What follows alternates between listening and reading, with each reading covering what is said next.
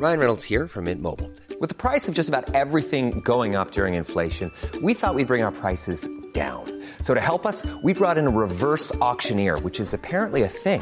Mint Mobile unlimited premium wireless. Ready to get 30, 30, bit to get 30, bit to get 20, 20, 20, bit to get 20, 20, bit to get 15, 15, 15, 15 just 15 bucks a month. So, Give it a try at mintmobile.com slash switch. $45 upfront for three months plus taxes and fees. Promo for new customers for limited time. Unlimited more than 40 gigabytes per month. Slows. Full terms at mintmobile.com. Esto es República H, la información más importante de lo que pasa en el interior de la República, con el punto de vista objetivo, claro y dinámico de Blanca Becerril.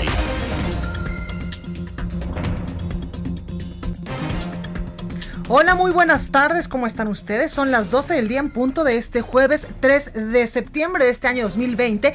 Yo soy Blanca Becerril, esto es República H y yo por supuesto que lo invito a que se quede conmigo porque en los próximos minutos le voy a dar toda la información más importante generada hasta el momento para que usted por supuesto esté bien informado de lo que ha ocurrido en las últimas horas en el territorio nacional.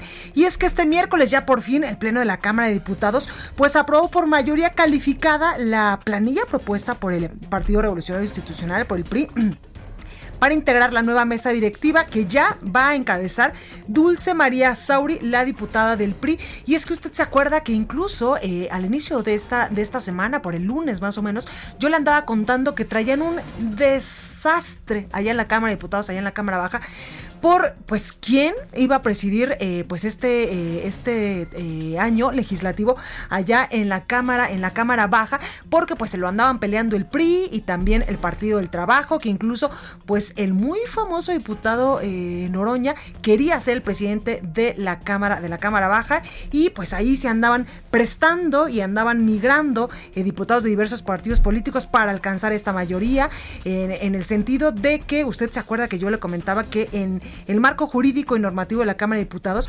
pues estipula que cada año legislativo pues tiene que ser presidido por un partido diferente, sobre todo por los tres principales partidos, por los más, los tres principales partidos eh, que tienen la mayoría en el en el Senado de la República o en la Cámara de Diputados. Y pues ahí andaba andaban peleándose el PRI y también el Partido del Trabajo, pero bueno, pues ya la información es que Dulce María Sauri, la, la diputada del PRI, es la nueva presidenta de la mesa directiva de la Cámara de Diputados. También hay información muy importante sobre lo que está sucediendo precisamente ahorita en las oficinas centrales del Instituto Mexicano del Seguro Social y es que en este momento el director general del IMSS, Zoe Robledo, y madres de menores con cáncer están sosteniendo una reunión pues para, eh, pues, para tocar diversos, diversos temas importantes, sobre todo para estos menores que lamentablemente pues están, están eh, pues en algún momento siendo afectados por estos recortes y evidentemente por también por la pandemia que estos niños pues tienen eh, cáncer como le digo. Y en estos momentos pues Zoe Robledo el director general del IMSS eh, les ha abierto un espacio importante sobre todo a estas madres de menores con cáncer para escuchar de primera mano y, de su propia voz pues cuáles son las necesidades de este sector en qué el Instituto Mexicano del Seguro Social pues les puede seguir apoyando o puede incrementar los apoyos para pues para hacer frente a esta lamentable enfermedad que, pues, si en un adulto es literalmente difícil. No me puedo imaginar lo que debe ser para un menor de edad, para un pequeñito tener cáncer y también para sus padres, para sus padres, pues eh, solventar desde lo económico hasta evidentemente lo emocional que, eh, que, su niño pues tenga cáncer. Es así que esta información es importante. El director general del IMSS, Robledo, y madres de menores con cáncer están sosteniendo pues esta reunión que le comento allá en las oficinas centrales del instituto. Más adelante tendremos más información, pero en verdad que considero que es una muy muy buen es un muy buen acercamiento para eh, que eh, pues que el director del IMSS pues sepa de primera mano cuáles son las necesidades de, de, las madres y de los padres de familia con niños con cáncer y también pues poder seguir ayudándoles porque si alguien si alguien está de nuestro apoyo en estos momentos pues son los pequeñitos eh, que están enfermos con cáncer. Así que ahí está la información. Más adelante tendremos más, más datos de lo que está sucediendo en estos momentos allá en las oficinas centrales del IMSS con esta reunión que, como le digo, muy importante eh, están teniendo en este momento los padres y las madres de niños con cáncer y el director eh, general del Instituto Mexicano del Seguro Social, Zoe Robledo. También hay información importante que darle, evidentemente, ya que estamos hablando de temas de salud, con los asuntos de el coronavirus y también con lo que en las últimas horas se ha suscitado en el territorio nacional en muchos otros temas y es que lamentablemente pues atacaron a una doctora mientras daba consulta allá en Oaxaca, lamentablemente pues le dispararon en la cabeza.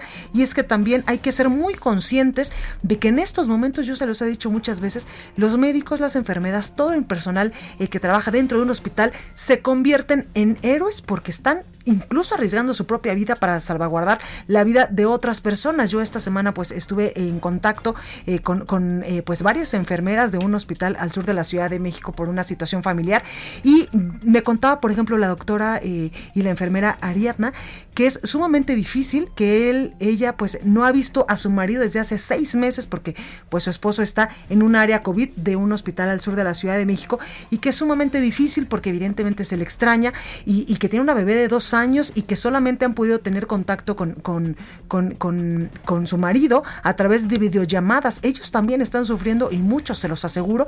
Y también me decía la enfermera que lo más, lo que lo que más le preocupa y lo que sueña y, su mayor temor en estos momentos es que tal vez nunca vuelva a ver al padre de su hija, nunca vuelva a ver a su marido, porque como le digo, él está en una área COVID que, eh, pues como ya hemos dado cuenta, pues muchas personas, lamentablemente, mucho personal médico se ha infectado y lamentablemente ha perdido la vida y eso es principalmente, por ejemplo, el temor de esta enfermera que yo le comento de que a lo mejor pues nunca vuelva a ver al padre de su hija, porque Dios no lo quiera, si se llega a infectar de coronavirus y no la libra, pues ¿qué es lo que va a hacer? Se convertiría en madre soltera. Así que en verdad todo mi reconocimiento y todo mi cariño a todos aquellos héroes que en estos momentos están incluso pues dejando a un lado a sus familias, a eh, su vida propia para salvaguardar la vida de otras personas. Por eso es que también le digo, hay que seguirnos cuidando, no hay que bajar la guardia, hay que seguirnos poniendo el cubrebocas. Yo sé que a veces es, un, es molesto y, cuando estamos eh, pues en algún estado de la República donde hace mucho calor, pues no es tan, no es tan, no es tan cómodo, pero en verdad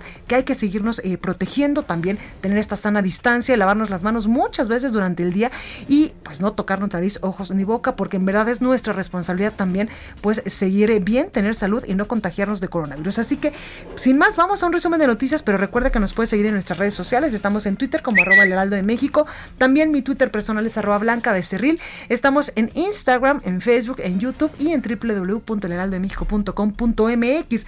Aquí en la Ciudad de México nos puede escuchar por el 98.5 de FM, en Hermosillo, Sonora por el 93.1, que yo sigo disfrutando las coyotas que me traje de por allá y también estas tortillas o vaqueras, estas tortillas de harina que son deliciosas. Bueno, pues todavía me las sigo disfrutando en mi casa. Un saludo enorme a toda la gente que nos escucha desde Hermosillo.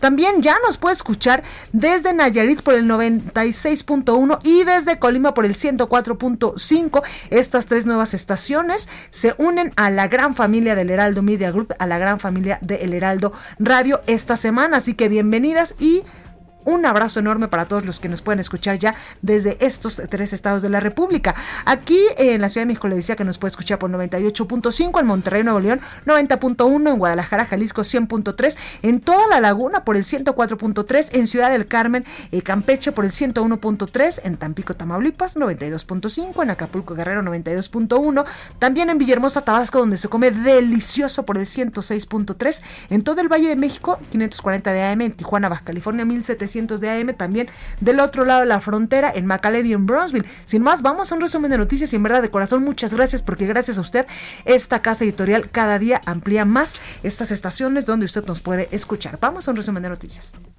En resumen. Este miércoles el Pleno de la Cámara de Diputados aprobó por mayoría calificada la planilla propuesta por el PRI para integrar la nueva mesa directiva encabezada por la legisladora Dulce María Sauri. Ciérrese el sistema de votación electrónica. El resultado final es el siguiente. A favor 313, en contra 123, abstención 21. Es mayoría calificada. Aprobado el acuerdo por 313 votos. Es mayoría calificada. El Pleno de San Lázaro también aprobó las reformas constitucionales para acotar el fuero del presidente de la República y que pueda ser juzgado por corrupción, delitos electorales y cualquier otro ilícito. Desde Palacio Nacional, el presidente López Obrador celebró que los diputados hayan llegado a un acuerdo para elegir a la nueva mesa directiva, ya que no debe importar el cargo, sino el encargo. Celebro que se haya llegado a un acuerdo, que los diputados hayan convenido resolver esto por mayoría, de conformidad con el reglamento, y le tengo mucho aprecio y respeto a los legisladores del PT, por razones obvias.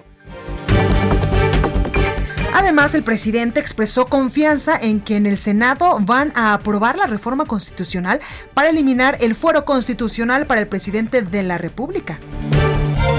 El Tribunal Electoral avaló la difusión de las conferencias de prensa del presidente López Obrador en los estados donde se desarrollarán procesos electorales.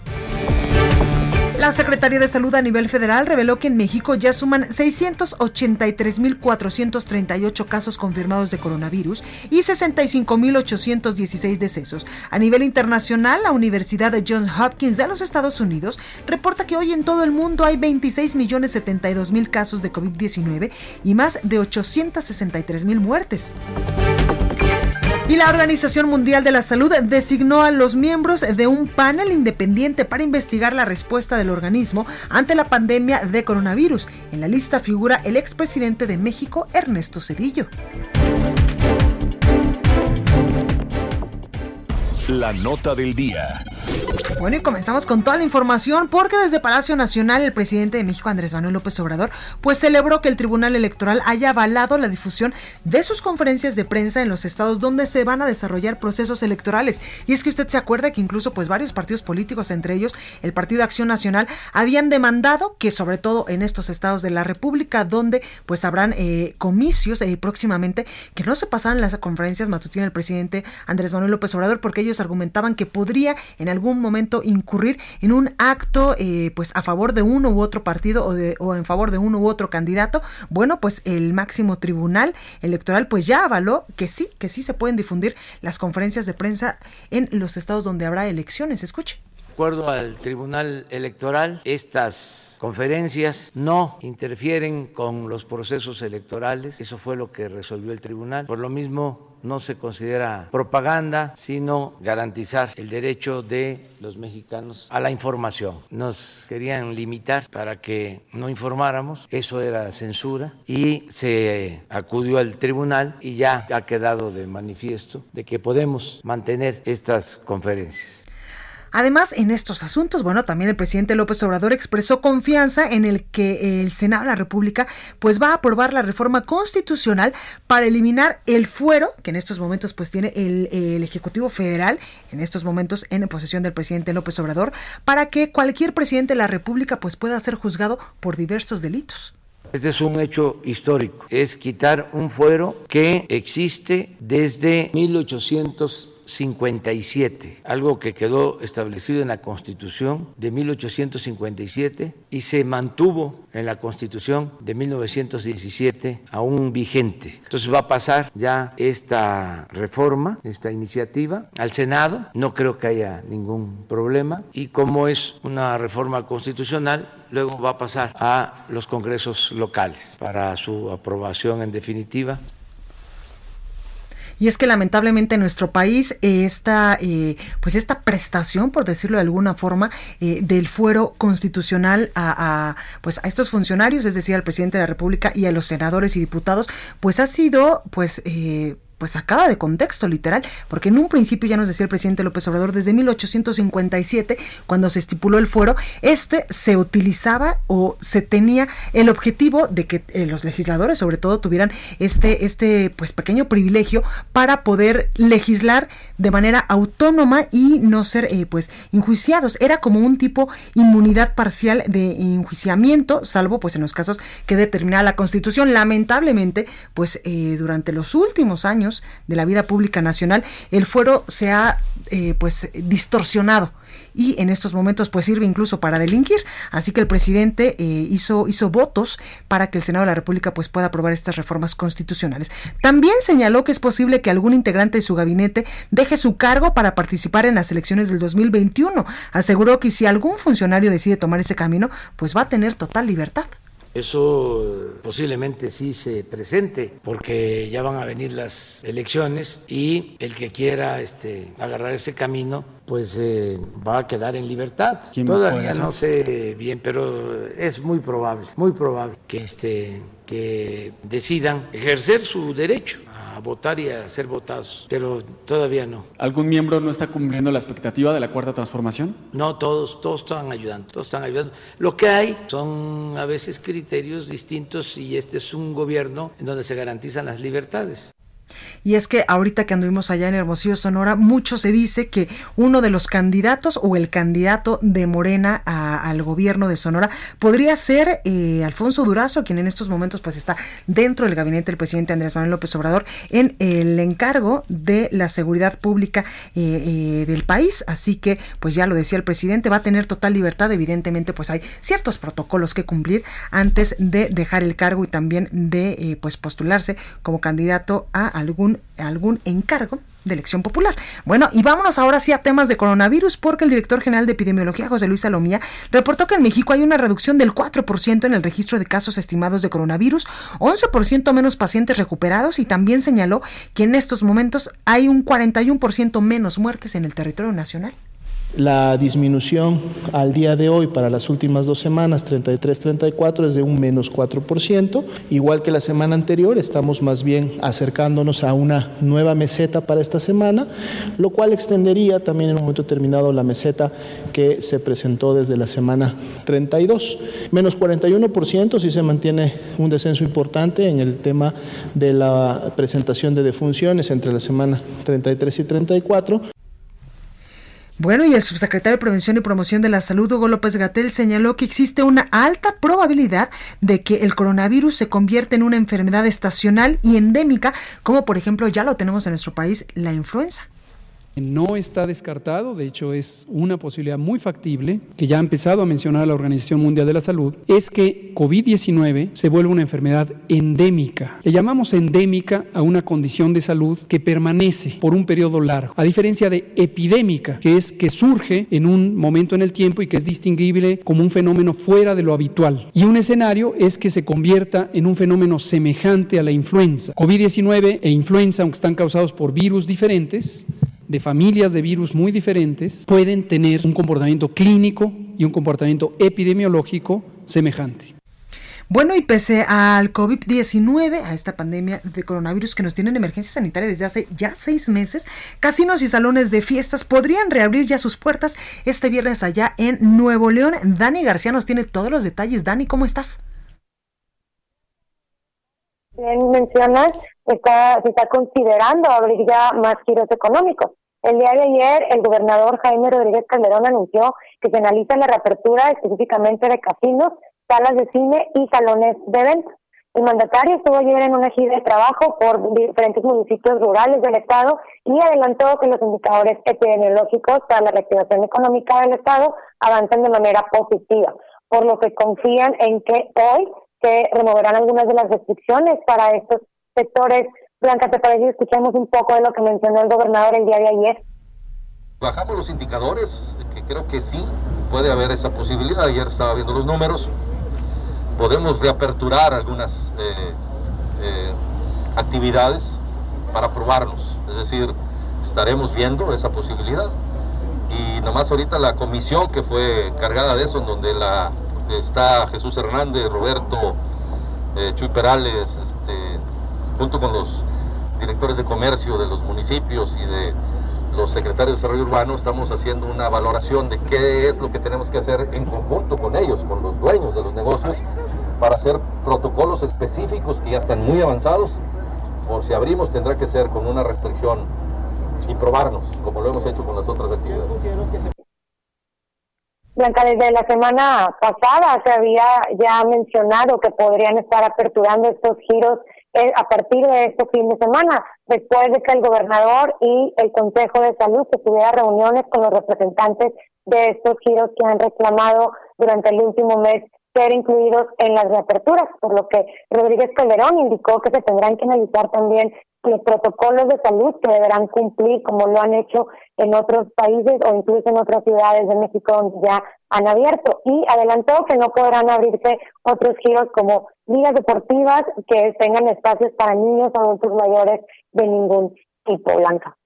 Pues ahí, ahí lo tenemos, Dani. Muchísimas gracias por esta información. Oye, ¿tienes el dato de que se dio evidentemente el día de ayer a las 3 de la tarde, este corte que da el secretario de Salud, de cuántos casos hay allá en Nuevo León? Sí, Blanca, como bien mencionas, todos los días prácticamente a las 3 de la tarde se da un corte de las cifras que tiene el Estado de Nuevo León en cuanto a COVID-19. Eh, estamos hablando de que hay, eh, durante los últimos cuatro días se ha mantenido una tendencia a la alta tras estar representando una especie de meseta en el estado. Vemos que, que después de haber bajado 400 casos diarios prácticamente, está el estado suma más de 500 de manera diaria en esta semana o vaya prácticamente los últimos cuatro días. En total, Blanca, si me permites confirmarte, hemos superado ya las 2.500 muertes en total en el estado.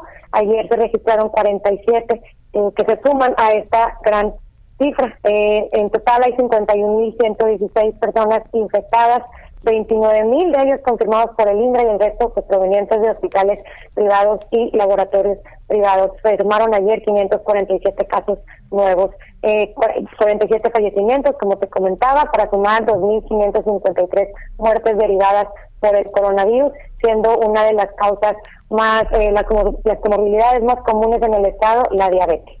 Pues ahí tenemos esta información completa, como siempre, Dani, gracias. Al contrario, muy buenas tardes, Bianca. Bueno, y será el 12 de septiembre cuando el presidente de México, Andrés Manuel López Obrador, acuda a Guadalajara para inaugurar la línea 3 del tren ligero, que esta era información de último momento que le decíamos ayer antes de, terminar este espacio de noticias. Así que Mayeli Mariscal nos tiene todos los detalles. Mayeli, adelante. Hola, ¿qué tal Blanca? Muy buen día, buenas tardes también a todo el auditorio. Así es, el próximo 12 de septiembre se espera que venga aquí a Guadalajara el presidente Andrés Manuel López Obrador finalmente ya a cortar este listón inaugural de la línea 3 del tren ligero, eh, una línea que pues ya lleva más de seis años en obras y al menos tres de ellos son de retraso justamente de cuando se planeaba que iniciara sus operaciones. El día de ayer el gobernador Enrique Alfaro Ramírez realizó eh, un recorrido justamente para conocer los avances de estas obras en donde dijo que pues prácticamente ya está listo para que solamente venga el presidente a cortar el listón. Y rápidamente, Blanca, en otra información, me gustaría compartirles que la Universidad de Guadalajara también ya está evaluando justamente el regreso a las aulas ya de manera presencial en el mes de noviembre y eh, se estará haciendo de forma escalonada. El próximo 7 de septiembre inician clases, pero estas serán de manera virtual hasta el 10 de octubre en tanto que eh, esto en cuanto a, bachillerato y en educación, eh, la segunda parte, perdón, de educación media superior será del 13 de octubre al 14 de noviembre, en la que ya se estará incorporando a los estudiantes que requieran uso de talleres, laboratorios y prácticas de campo. Esa es la información, Blanca. Muchísimas gracias, Mayeli. Hasta luego, excelente día. Gracias igualmente. Y yo le decía al inicio de este espacio que pues hay que seguir cuidando, eh, cuidándonos de no contagiarnos del coronavirus, pero también hay que ser muy respetuosos y sobre todo pues, eh, pues respetar literalmente a todos aquellos médicos que literalmente están partiéndosela en estos momentos en todos los hospitales públicos y privados del país para salvaguardar y pues para literalmente salvar la vida de las personas que eh, lamentablemente pues se infectaron de coronavirus. Y es que ayer eh, pues lamentablemente allá en Oaxaca, y perdón que le diga tantos lamentables, pero es en verdad información que no se puede creer, la doctora Isabel Ramos de 42 años, por ejemplo, en estos momentos se debate entre la vida y la muerte luego de ser víctima de una agresión por la cual resultó con herida de bala en la parte posterior de la cabeza al interior de una clínica particular en el municipio de Putla Villa de Guerrero, esto en la costa de Oaxaca. El ataque fue reportado alrededor de las 8.30 de, este, de, de, estos días. De acuerdo con las primeras investigaciones, un sujeto armado pues interrumpió de forma violenta al interior de la clínica y le disparó allá en Oaxaca a esta, a esta, a esta doctora que pues estaba atendiendo a un paciente. Así que por favor hay que seguirnos cuidando, pero también respetar y cuidar al personal médico que está eh, pues en estos momentos incluso dando la vida por nosotros. Vamos al sacapuntas de este jueves con nuestra compañera Itzel González. Yo soy Blanca Becerril. No se vaya que yo vuelvo con más información. Sacapuntas. Varios notaron que durante la entrega del segundo informe del presidente López Obrador al Congreso, la secretaria de Gobernación, Olga Sánchez Cordero, mantuvo cerca al subsecretario Rabindranath Salazar, por supuesto, ya lo ven como su mano derecha, sobre todo por su experiencia legislativa, administrativa y política de cara a la elección 2021. Muy bien ha caído en su nuevo puesto el ingeniero Jorge Arganis, quien a menos de dos meses de asumir la Secretaría de Comunicaciones y Transportes es reconocido como honesto y trabajador. Pero la dependencia, nos dicen, carga con Eduardo González, jefe de la unidad de administración, señalado de malos manejos, y con Alfonso Mayo, secretario particular, que niega cuánta cita le piden.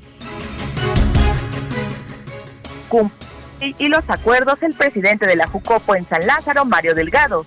Sus cabildeos rindieron fruto y finalmente ayer, como adelantó este sacapuntas, se aprobó que la priista Dulce María Sauri sea la presidenta de la mesa directiva para el último año de esta legislatura. Continúa escuchando a Blanca Becerril con la información más importante de la República en República H. Regresamos. Estamos de regreso con la información más importante de la República en República H con Blanca Becerril, transmitiendo en Heraldo Radio. Escapada H by Food and Travel con Cecilia Núñez.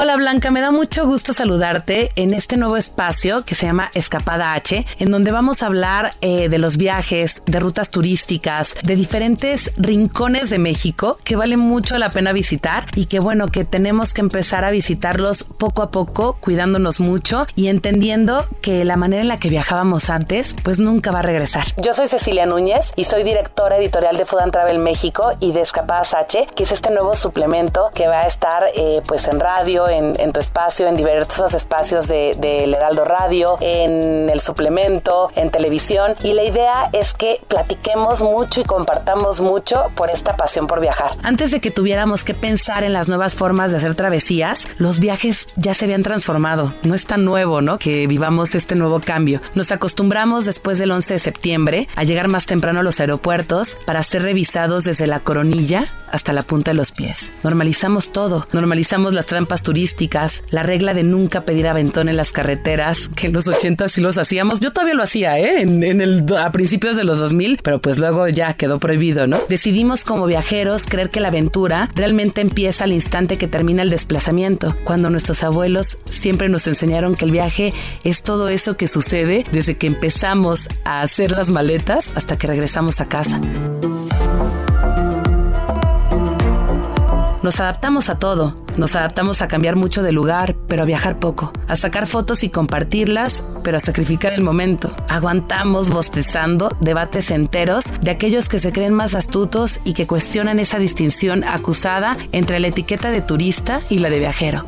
Pero también aprendimos otras cosas. Aprendimos a soportar miradas de desaprobación si somos una mujer viajando sola y a dejar de excusarnos de una buena vez por todas por decidir hacerlo abrazando nuestra libertad. Algunos nos enseñamos en estos meses de encierro a viajar con el paladar, con los recuerdos, con la mirada, con conversaciones interminables sobre nuestros itinerarios soñados. Así que todo indica que nos adaptaremos a estas nuevas formas de descubrir un destino, con tapabocas, con gel en mano y con suerte volveremos a dotar el viaje de su carácter transformador. Por naturaleza los viajes nos abren ventanas a posibilidades infinitas. Por esencia los seres humanos amamos, somos curiosos y nos sentimos atraídos por la belleza.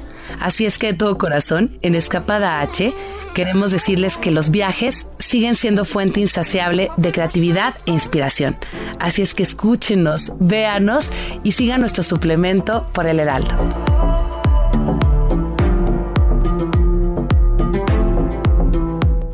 En resumen, Gracias, mi Ceci. Bienvenida a República H con Food and Travel. Así que ya todos los jueves vamos a tener esta intervención de mi Ceci. Así que bienvenida seas. Y vamos al resumen de la media, porque la Secretaría de Seguridad Pública de Michoacán informó que se han desactivado 258 eventos masivos con el propósito de evitar la propagación de COVID-19 en la entidad.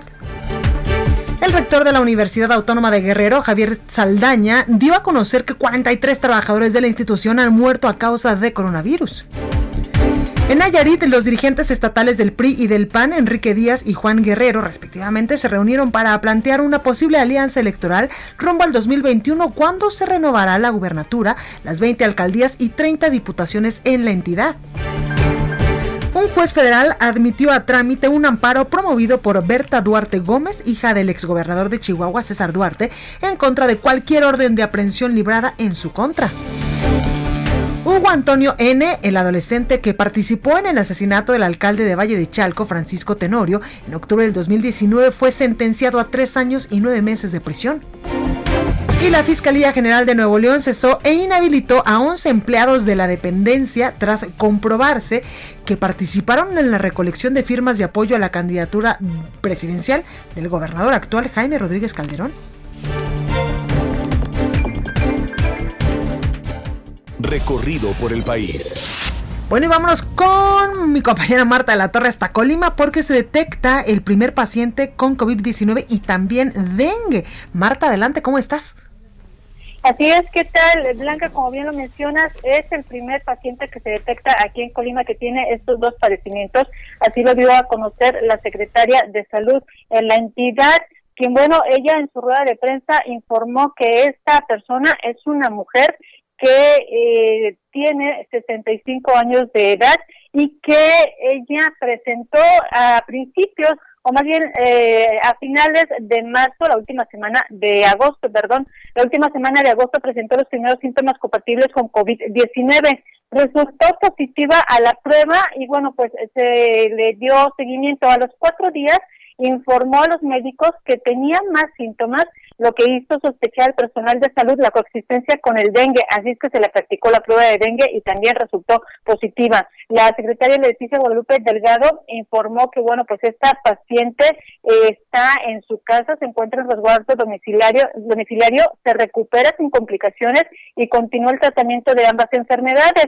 Dio a conocer los síntomas que esta mujer presentó, por ejemplo, los síntomas de COVID fueron fiebre, tos, dolor de cabeza, pérdida de olfato y pérdida de gusto. Y se le sumaron los síntomas de dengue, ya tenía la fiebre y el dolor de cabeza, pero le siguieron los dolores de las articulaciones, de los músculos y el dolor detrás de los ojos, así como las manchitas rojas, con lo que se le confirmaron eh, plenamente pues las dos las dos padecimientos. Informarte Blanca que actualmente Colima registra 3.792 casos de, de COVID 19 casos confirmados y 483 decesos, mientras que de dengue tiene confirmados 99 casos hasta la semana epidemiológica 35 y de estos pues tres personas han fallecido. Mi reporte.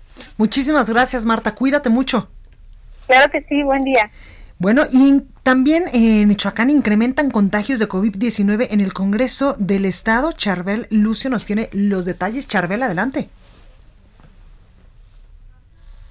Charbel, ¿ahí me escuchas? No, creo que estamos teniendo un problema con la comunicación de mi compañera Charbel Lucio desde Michoacán, donde pues también eh, lamentablemente en el Congreso michoacano se están incrementando los contagios por coronavirus, pero mientras eh, podemos conectarla, ya, ya la tenemos. Charbel, ¿ya me escuchas? ¿Qué tal, Blanca? Buenas tardes. Buenas Pues, tardes. Te comento que eh, el Congreso de Michoacán actualmente pues está operando al 30% únicamente en áreas esenciales, esto debido a un brote de contagios de COVID-19 que se registró en los en las últimas semanas. Actualmente el Palacio Legislativo, eh, pues el acceso se encuentra restringido, únicamente pueden entrar trabajadores que se turnan las labores en estas cinco áreas esenciales y también pueden ingresar únicamente los diputados que integran la mesa directiva, ya que desde ahí encabezan las sesiones virtuales del Pleno. Hasta ahora se reportan al menos una decena de contagios de coronavirus entre trabajadores del Poder Legislativo, entre personal de Intendencia y eh, de áreas administrativas, por lo que la mesa directiva y la Junta de Coordinación Política y el Sindicato de Trabajadores al Servicio del Poder Legislativo determinaron el cierre parcial durante los próximos 14 días. De estos 10 casos que se tienen confirmados hasta el momento, eh, pues dos culminaron en, en, muertes. Una de estas correspondió a Francisco Lunar Vargas, quien era eh, precisamente era el médico de los trabajadores del Congreso de Michoacán. A estos contagios entre el personal se suman dos casos confirmados de diputados y sin embargo integrantes de las bancadas han mencionado que en total suman seis los legisladores que han dado positivo a las pruebas de COVID-19. Eh, debido a este brote de, de, contagios, pues se han reforzado las acciones para evitar la propagación del virus. La noche del pasado martes se realizó la desinfección del Palacio Legislativo, mientras que el día de ayer el personal de la Secretaría de Salud de Michoacán realizó un recorrido por las instalaciones para asegurarse de que sí se estén aplicando los protocolos sanitarios, Blanca. Este pues, es el reporte desde Michoacán. Muchísimas gracias, Chalver seguimos informando. Gracias, Charbel. Bueno, y vamos a otros asuntos porque la tormenta en Nana se pues se degradó, pero prevén lluvias en cinco estados por esta tormenta. Autoridades, sobre todo de Chiapas, Tabasco, Campeche, Yucatán y Quintana Roo, prevén lluvias intensas debido a, a las bandas nubosas de la tormenta tropical Nana, que está a 330 kilómetros de las costas mexicanas, de acuerdo con la Comisión Nacional del Agua. Nana se desplaza a 26 kilómetros por hora hacia el oeste y su primer impacto a tierra sería en Belice, Honduras y hasta el próximo, eh, pues hasta las próximas horas de este jueves se prevé alcance territorio chiapaneco. Por ello, vámonos hasta Chiapas con nuestra compañera Jenny Pascasio para que nos dé más información. Jenny, ¿cómo estás? ¿Qué? Muy buenas tardes a ti y a tu para informarles que el Comité Estatal de Emergencias y Desastres del Estado de Chiapas se declaró en sesión permanente desde el día de ayer para preparar las acciones de prevención por el paso de Nana, que provocaría lluvias en 13 de las 15 regiones de la entidad con probabilidad de afectar a 221 mil habitantes. De acuerdo al Proceda de esta mañana, algunas lluvias ya se presentan en algunas regiones de la geografía chiapanecas y en las últimas horas el centro de la tormenta tropical Nana se localiza eh, en tierra sobre Guatemala y su circulación originará lluvias fuertes e intensas en el sureste mexicano que podrían generar aumento en los niveles de ríos y arroyos, este, además de provocar deslaves e inundaciones en las zonas bajas. Ante estos posibles efectos, la eh, Protección Civil informó que cuentan con la capacidad de instalar 637 refugios temporales con guía para la prevención, preparación y gestión de emergencias en el contexto del COVID-19. Eh, mientras el Centro de Monitoreo de Riesgos de la Secretaría de Protección Civil estará emitiendo boletines de Proceda y reforzarán el monitoreo que se realizará durante las 24 horas del día para mantener informada a la población y así puedan salir a tiempo de sus viviendas en riesgos de inundaciones. Pues ahí tenemos esta información. Cuídate mucho, Jenny. Muchas gracias. Vamos a estar muy pendientes. Sí, por favor. Gracias. Y vámonos hasta Tabasco con Armando de la Rosa porque renunció el alcalde de Macuspana, el morenista Roberto Villalpando. ¿Por qué, Armando? Cuéntanos.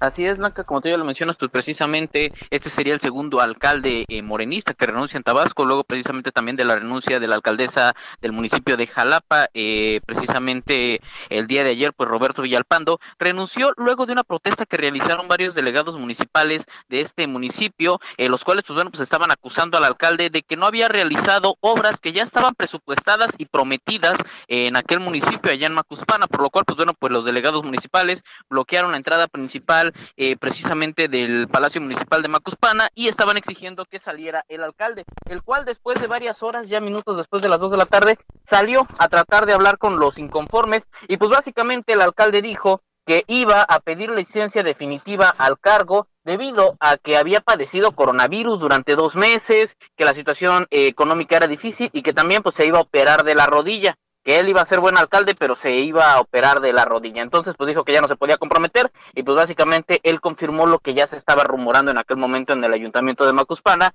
que había pedido licencia definitiva al cargo. Finalmente, luego de este mensaje que le dio a los delegados municipales, pues bueno, pues ya eh, hubo todo tipo de reacciones en el estado de Tabasco y pues bueno, pues lo que dicta la ley es que el Congreso tabasqueño deberá nombrar a un nuevo Consejo Municipal y precisamente eh, retirar a todo el Cabildo Municipal para que le den paso a este nuevo consejo que será quien se termine de hacer cargo eh, por el tiempo que le resta precisamente de ese trienio al, al, municipio de Macuspana. Entonces, por lo pronto, Roberto Villalpando, pues bueno, pues ya este salió de la alcaldía de Macuspana. Cabe señalar que muchos de los delegados municipales que estaban protestando aseguraban que ya había investigaciones en su contra, eh, presuntamente por eh, por esta situación que ya tenía presupuesto para muchas obras y que no la realizó y que podrían haber investigaciones por parte del órgano superior de fiscalización. Entonces, pues bueno, son las dos versiones, una que dice el alcalde que se enfermó de COVID y otra que pues no, que ya habría investigaciones en su contra. Este es el reporte.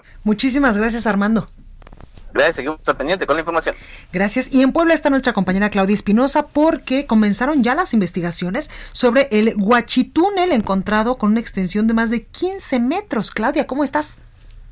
Muy bien, Blanca, te saludo con gusto y bueno, para verte a conocer que siguen las investigaciones de parte de la Fiscalía General del Estado y del Gobierno para, pues, eh, a través de la Guardia Nacional determinar de dónde procedió este huachito. Hay que decir que fue ubicado alrededor de 30 kilómetros de la zona centro de la ciudad de Puebla, la colonia Jorge y Villa Frontera, donde ya se había encontrado uno hace un mes aproximadamente, a solamente unos 15 metros de diferencia y donde se había encontrado otro en el mes de diciembre en esa zona. Por eso, pues está reforzando la seguridad y el gobernador Miguel Barbosa pues ha señalado que se busca trabajar con las autoridades federales con el objetivo pues de establecer operativos no solamente de vigilancia de los ductos, sino también de poder detectar quiénes son los líderes de estas bandas. Por lo pronto, pues no se ha detenido a nadie, sigue la vigilancia y bueno, se mantiene pues esta lucha contra las personas que se están robando el combustible, principalmente ya en este caso gas LP aquí en la entidad. Es la información desde Puebla. Muchísimas gracias, Claudia. Cuídate mucho.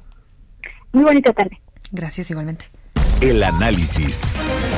Bueno, y me da mucho gusto saludar en la línea telefónica a Reginaldo Esquerre Félix. Él es vicepresidente nacional de Justicia y Asuntos Tributarios de la Coparmex. Muy buenas tardes, ¿cómo está?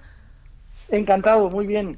A gracias, la orden. gracias por esta comunicación. Oiga, cuénteme que de acuerdo con, eh, con ustedes, con la Coparmex, la ley antichatarra destruirá 300 mil empleos en medio de la pandemia. Cuénteme de qué se trata. Sí, bueno, lo que está sucediendo uh -huh. es que eh, se está, vamos a decir, generando una estrategia nacionalizada, eh, pero impulsada en las entidades federativas, por un lado, para prohibir la venta de bebidas eh, saborizadas embotelladas y alimentos de alto contenido calórico empaquetados. Uh -huh. eh, y es una, vamos a decir, es una estrategia ya generalizada en todo, el, en, todo el, en todo el país, porque 31 de las 32 entidades federativas ya tienen de alguna manera iniciativas en el mismo sentido en el que ya se aprobó en Oaxaca y en Tabasco. Uh -huh. Entonces, eh, esta medida, desde luego, eh, pues tiene dos, dos énfasis, la parte de salud pública y la parte del daño económico que genera. Uh -huh. eh, primero que nada, pues comentarte que a nuestra, conforme a nuestra apreciación, esto definitivamente no es ni remotamente una solución al problema de obesidad, el grave problema de obesidad infantil que tenemos en México, eh, que no hay que dejar de reconocer, pero desde luego esta pues no es una solución eh, integral y correcta, porque desde luego nosotros pensamos que debería de haber un verdadero programa de salud uh -huh. que cambie los hábitos alimenticios, una mejor eh, eh, cultura, educación física y bueno, educación y formación. El tema es que a, adicionalmente al tema de la prohibición, también se les ocurre ver la posibilidad de meterle impuestos estatales a, a estos, lo que se conoce como IEPS estatales, Ajá. y adicionalmente, que aunque ya dijo el presidente que no, eh, también algunos legisladores federales han venido pensando aumentar el IEPS a esto. Entonces, todo esto, lo, ¿qué es lo que genera?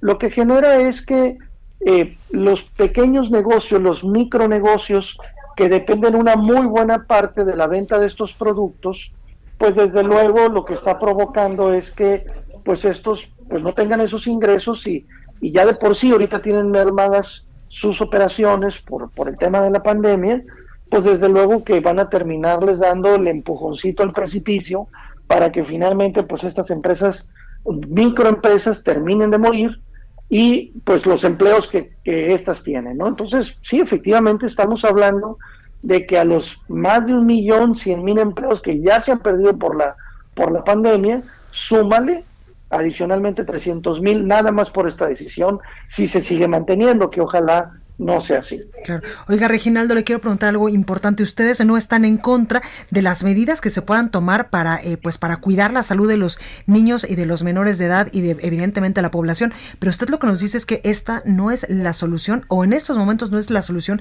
viable por toda la cadena de despidos y, y también de afectaciones económicas que va a traer al sector. Sí, efectivamente, digo, no podría imaginarme el peor momento para, para tomar una decisión de este tipo porque evidentemente eh, eh, no hay que dejar de reconocer el tema de la pandemia es eh, ha agravado todas las condiciones económicas del país y desde luego eso sería agravarlas aún más, pero tampoco es un problema que soluciona el tema de salud pública. Para claro, porque igual un niño puede salirse y comerse unos taquitos de canasta, una tortita de tamal y ahí también pues tiene este tipo de alimentos alto contenido calórico. Es precisamente, precisamente lo que te quería apuntar, que, que, que si fuera cierto que estos diputados pretenden resolver el problema de la obesidad, no establecieran únicamente una prohibición para la venta a menores de edad, únicamente de bebidas endulzadas embotelladas o de únicamente de los alimentos de alto contenido calórico empaquetados, porque más del 70% de lo que la población en México toma es en bebidas azucaradas no embotelladas o en alimentos no empaquetados. Entonces, en realidad, parecieran estar apuntando al enemigo que les gusta, el gigante, que dicen que va a acabar, o sea, que, que, genera todo, esta, todo este problema de la obesidad, pero eso es falso, es venderle a la gente un enemigo falso, venderle, eh, parecer simular que están queriendo resolver el problema de salud, si realmente quisieran hacerlo, bueno, entonces a lo mejor fueran parejo. Mete la prohibición para todas las bebidas azucaradas no embotelladas también, para que no las consuman los menores de edad. Pero no quieren hacerlo porque ahí están clientelas electorales que no quieren dañar. Entonces, realmente no es una solución, es una simulación de solución. Eh, Reginaldo, ustedes eh, como Coparmex van a hacer algo, van a interponer algún tipo de recurso, porque pues me imagino que en algún momento incluso se les van a, venir pues muchas demandas y amparos. Sí, bueno, nosotros nuestro primer interés es tratar de convencer. Hemos estado este, dispersando una estrategia de gestión, de cabildeo en todos los congresos locales de todos de todas las entidades federativas del país porque a nosotros nos parece que ese siempre debe ser nuestro primer impulso, tratar de... Nosotros como sector empresarial estamos dispuestos a participar en cualquier programa de salud serio. Oiga, y en este cabildeo que eh, pues es muy común cuando se está eh, en alguna cámara ya sea la Cámara de Diputados o en el Senado de la República o en los congresos locales, cuando se está apenas gestando esta reforma constitucional o estos cambios eh, legislativos, hay evidentemente siempre cabilderos de empresas. ¿No hubo eso o no se les tomó en cuenta? Bueno, mira, en el caso de Oaxaca fue una bola rápida que nadie vimos venir, la verdad ah, es que fue algo rapidísimo, no hubo la capacidad. En el caso de Tabasco, por ejemplo, eh, originalmente la, iniciativa iba con el tema de la prohibición para venta menores, pero también iba un IEPS local. Ahí hicimos gestión, el sector participó activamente y únicamente dejaron la parte de la prohibición, pero iba peor, ¿no? Entonces, en el caso de las otras entidades federativas, estamos intensamente trabajando para tratar de explicarles a los diputados que esa no es una solución, que mejor trabajemos en un programa de salud pública de largo alcance, que Con realmente todos los actores involucrados.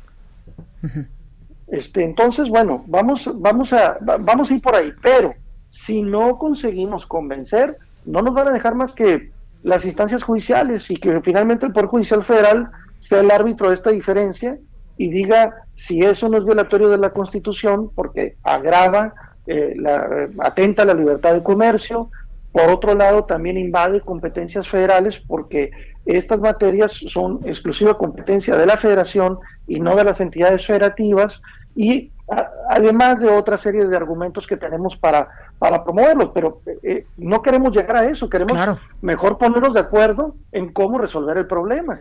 Oiga, ¿y cree que haya voluntad política para, para, pues, para solucionar este problema que usted nos cuenta? Pues mm, yo creo que o debería de haber, tratar de, generarlo porque eh, ciertamente cuando traen una posición ideológica en, la cabeza es muy difícil eh, modificar estas partes, pero pero siento que de todas maneras es nuestra primer eh, eh, responsabilidad intentarlo. Y, bueno, finalmente pues no nos quedarán más que los tramos legales para, para, para solucionarlo si, si no fue posible con el convencimiento. Ahí lo tenemos, Reginaldo Esquerre Félix, vicepresidente nacional de Justicia y Asuntos Tributarios de la Coparmex. Muchas gracias por esta comunicación y pues suerte. Gracias, vamos a seguir intentándolo. Totalmente, pues muchísimas gracias, cuídese mucho. Hasta luego, gracias. Hasta luego.